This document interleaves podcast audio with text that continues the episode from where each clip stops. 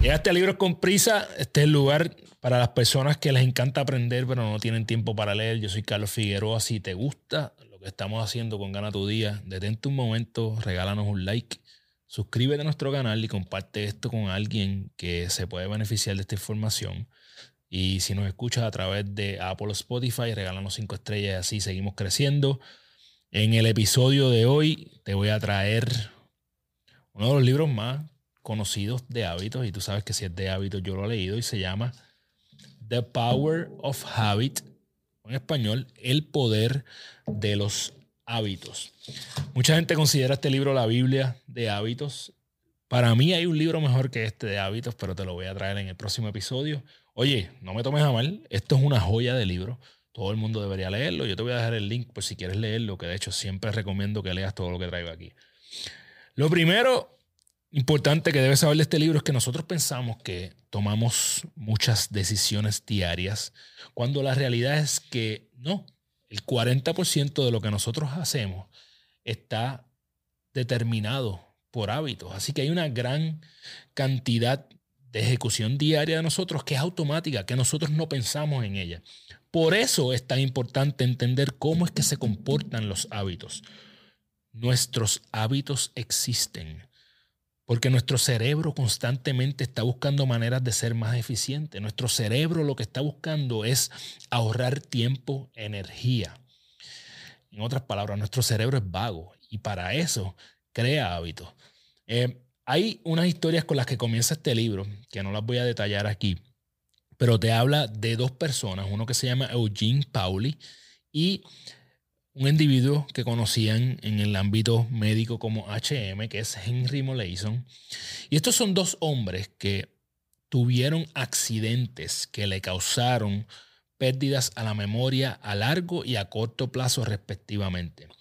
Y lo que quiero mencionar de esos dos individuos es que gracias a las situaciones difíciles que ellos pasaron en sus accidentes y problemas de salud, es que nosotros conocemos tanto de nuestro cerebro y en qué partes de nuestro cerebro se forman los hábitos.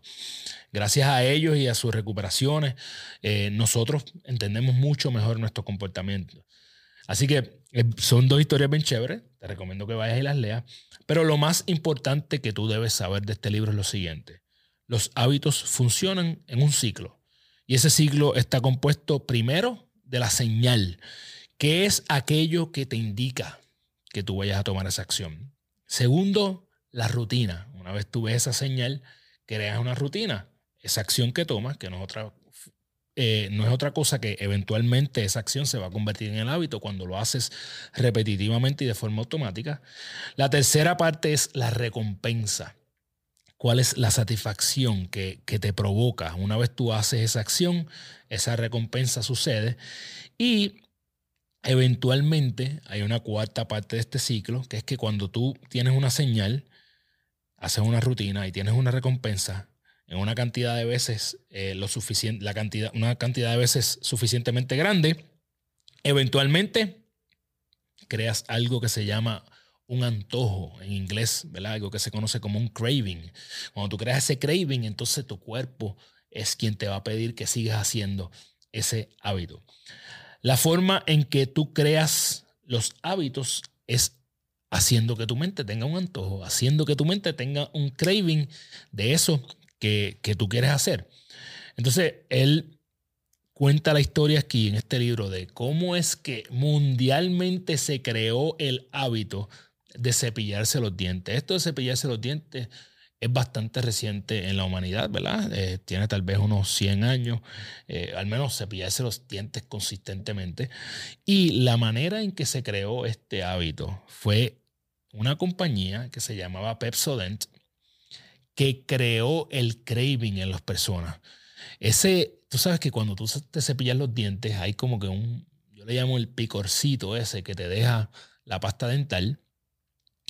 Ese picorcito es un ingrediente adicional, no es algo que en realidad haga que tus dientes estén más limpios. Esa compañía Pepsodent fue eh, la compañía que, que creó este ingrediente adicional y entonces las personas cuando sentían eso provocaba el craving y hacía que se cepillaran los dientes diariamente. Así que gracias a esa empresa que nos hizo un truco es que nosotros tenemos el hábito de cepillarnos los dientes porque nos creó el antojo. Hay otras formas, ¿verdad? Eh, por ejemplo, correr o hacer ejercicios te da eh, una, un craving de esa sensación, lo que en inglés le llaman el runner's high, ¿verdad? O esa nota natural que te da correr. Si tú corres o, haces ejercicio, tú sabes a lo que yo me refiero, que es que tú sientes como que tu cuerpo, como que una notita. Entonces, eso es lo que te provoca que tú sigas creando ese, ese hábito. Eh, leer, por ejemplo, para mí el craving, eh, lo que me provoca el craving de leer tanto es que yo quiero tener conocimiento, quiero poder tener una conversación, quiero poder hablar de temas importantes y poder comunicar estos temas a otras personas. Así que ya eso es lo que crea el craving en mí. No puedes eliminar hábitos malos por sí solo. Esto es una de las cosas que yo creo que es más importante de este libro, es que tienes que intercambiarlos por otro comportamiento que te dé la misma recompensa. Mi ejemplo es que yo fumé por eh, mucho tiempo y sin darme cuenta, ¿verdad? Obviamente esto lo sé hoy, pero en el momento en que yo salí de ese vicio, yo introduje a mi vida el hábito de la meditación y del ejercicio. Entonces, estos dos fueron los que vinieron a, sustituir esa, eh, esos neurotransmisores, lo que antes me daba el cigarrillo, entonces me lo dan estos nuevos hábitos. Y es algo muy importante que tienes que saber sobre eliminar hábitos. Es mucho más fácil hacerlo en grupo. Nosotros no entendemos el poder tan grande que tiene la presión social. La presión social es algo que eh, a nosotros nos hace eh, ejecutar cosas que normalmente si no hay alguien mirándonos no lo haríamos. Así que utiliza eso a tu favor, cómo tú utilizas la presión social. De hecho, en este libro hablan de cómo la presión social fue clave en el, en el movimiento de, los eh, derechos civiles en los Estados Unidos. Así que aun cuando hay mucho respeto de mi parte por Martin Luther King, una de las personas que más admiro de la historia. También hay que darle mucho crédito a lo que pasó en esa época donde estaba Rosa Parks, Martin Luther King. Y es que había una presión social bien grande y esto hizo que se regala como la pólvora eh, el movimiento de, de derechos civiles. En el libro también habla de hábitos organizacionales y te habla de una empresa que se llama Alcoa que logró transformarse radicalmente, ir casi de la bancarrota a ser una de las empresas más grandes del mundo, solamente enfocándose en un hábito que era el hábito de la salud. Entonces, de la seguridad, quise decir. Entonces, esto, eh, ellos te dicen que tú debes tener ese keystone goal, ¿verdad? O esa piedra angular, que es la que hace un efecto en cadena que se cumplan todas las demás cosas que tú haces. Es bien importante que tú identifiques cuál es tu hábito keystone, cuál es tu piedra angular, cuál es la piedra angular de tus hábitos. Para mí, mi, hábito de meditación es mi piedra angular, es el que hace que todo lo demás fluya mucho mejor. Una vez tú identifiques cuál es el tuyo, puede ser el ejercicio, puede ser dormir bien, puede ser pasar tiempo a solas, lo que sea para ti ese hábito que es una piedra angular, entonces esto puede hacer que tú siempre que estés descarrilándote, te enfocas en ese, en ese hábito que es la piedra angular y esto hace que un efecto en cadena en el resto de tus hábitos. Así que identifica cuál es el tuyo, yo creo que es bien importante. Y también otra cosa que cuando habla de la parte de, los hábitos organizacionales es que pequeñas victorias van a crear esa reacción en cadena, eh, tanto en organizaciones como en individuos. Por último, algo que ya hemos hablado en mucho en Gana tu Día, pero vale la pena repetirlo, es que la fuerza de voluntad es bien limitada y la fuerza de voluntad funciona como un músculo. Entonces tú puedes entrenarla. ¿Cómo tú puedes entrenarla? Haz cosas difíciles. Busca diariamente hacer algo difícil, algo que te rete, algo que sobrepase eh, lo, que, lo que tú eh, crees que ya, cuando tú crees que ya tu límite está ahí, busca hacer un poquito más que tu límite. Tu fuerza de voluntad se va a cansar y a desgastar diariamente. Tú tienes un banco de fuerza de voluntad diario.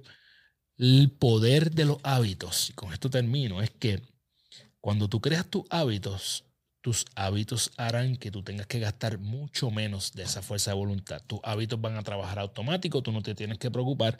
Y esto Mamitas y papitos, si tus chicos están enfermos y no quieres hacer largas filas en el pediatra, búscame en Instagram como doctora Wisco. Ahí encontrarás el enlace para hacer una cita de manera virtual. Una belleza. Así que crea hábitos para que así puedas utilizar tu fuerza de voluntad en otras cosas o para que tengas un banco mucho más grande de fuerza de voluntad diariamente. Crea un hábito y no tienes que volver a pensar en ello. Voy a ti. Importante de este libro es que entiendas el ciclo de los hábitos, ¿verdad? Que está la señal, la rutina, la recompensa y el antojo. Y que si tú quieres modificarlo, busca esos elementos. ¿Dónde está la señal? ¿Cómo puedes modificar la señal? ¿Cómo puedes modificar eh, la recompensa tal vez. Y cómo puedes eh, asegurarte de que utilizas ese antojo para hacer algo que es positivo para ti. No puedes eliminar por completo hábitos negativos por sí solos, al menos no los puedes eliminar. Busca incorporar el hábito que va a venir a sustituirlo. Y siempre digo, primero debes crear el hábito positivo antes de salir del negativo. Y tu cerebro quiere ser eficiente. Así que invierte tiempo en crear hábitos de manera consciente. Hay que, crear, hay que invertir tiempo, hay que invertir un esfuerzo en ello. Pero una vez tú, lo, tú creas el hábito, se acabó. No tienes que volver a pensar en ello. Por eso es que yo no creo tanto en la disciplina, yo creo en crear el hábito, porque una vez tú tienes un hábito, tú no necesitas tanta disciplina, si ya tú tienes el hábito. Eh, la cita más violenta de este libro es, dice, los campeones no hacen cosas extraordinarias, hacen cosas ordinarias, pero las hacen sin tener, sin tener que pensarlas. Y esa cita es de el eh, coach de, uno de los equipos de NFL que utilizó esta, esta estrategia de hábitos para llegar al Super Bowl varias veces y eran los eh, los Buccaneers. Así que para mí, obviamente, este libro, si es de hábito, yo tengo que leerlo. El autor de este libro se llama Charles Dewey y es bien loco porque el autor de este libro no es un psicólogo, es un reportero, un eh, reportero que ganó el premio Pulitzer. Y de sus reportajes es que entonces sale la idea de hacer este libro. Eh, si tú has leído este libro, yo sé que hay mucha gente que lo puede haber leído. Me gustaría saber qué se me quedó, qué es importante para ti que yo no dije. Y si te gusta lo que estamos haciendo con Libros con Prisa, por favor, no dejes de comentar ahí para eh, que sigamos dándole mucha energía a esto que hacemos con mucho cariño. Si quieres eh, comprar el libro, te dejo el link en la descripción y sabes que si nos estás escuchando en Apple, Spotify, si nos estás viendo en YouTube, regálanos un like, dale share a esto para que alguien pueda beneficiarse de ello. Si no tienes tiempo para leer y te encanta aprender, ven a Libros con Prisa. Nos vemos la semana que viene. Yeah. ¡Boom!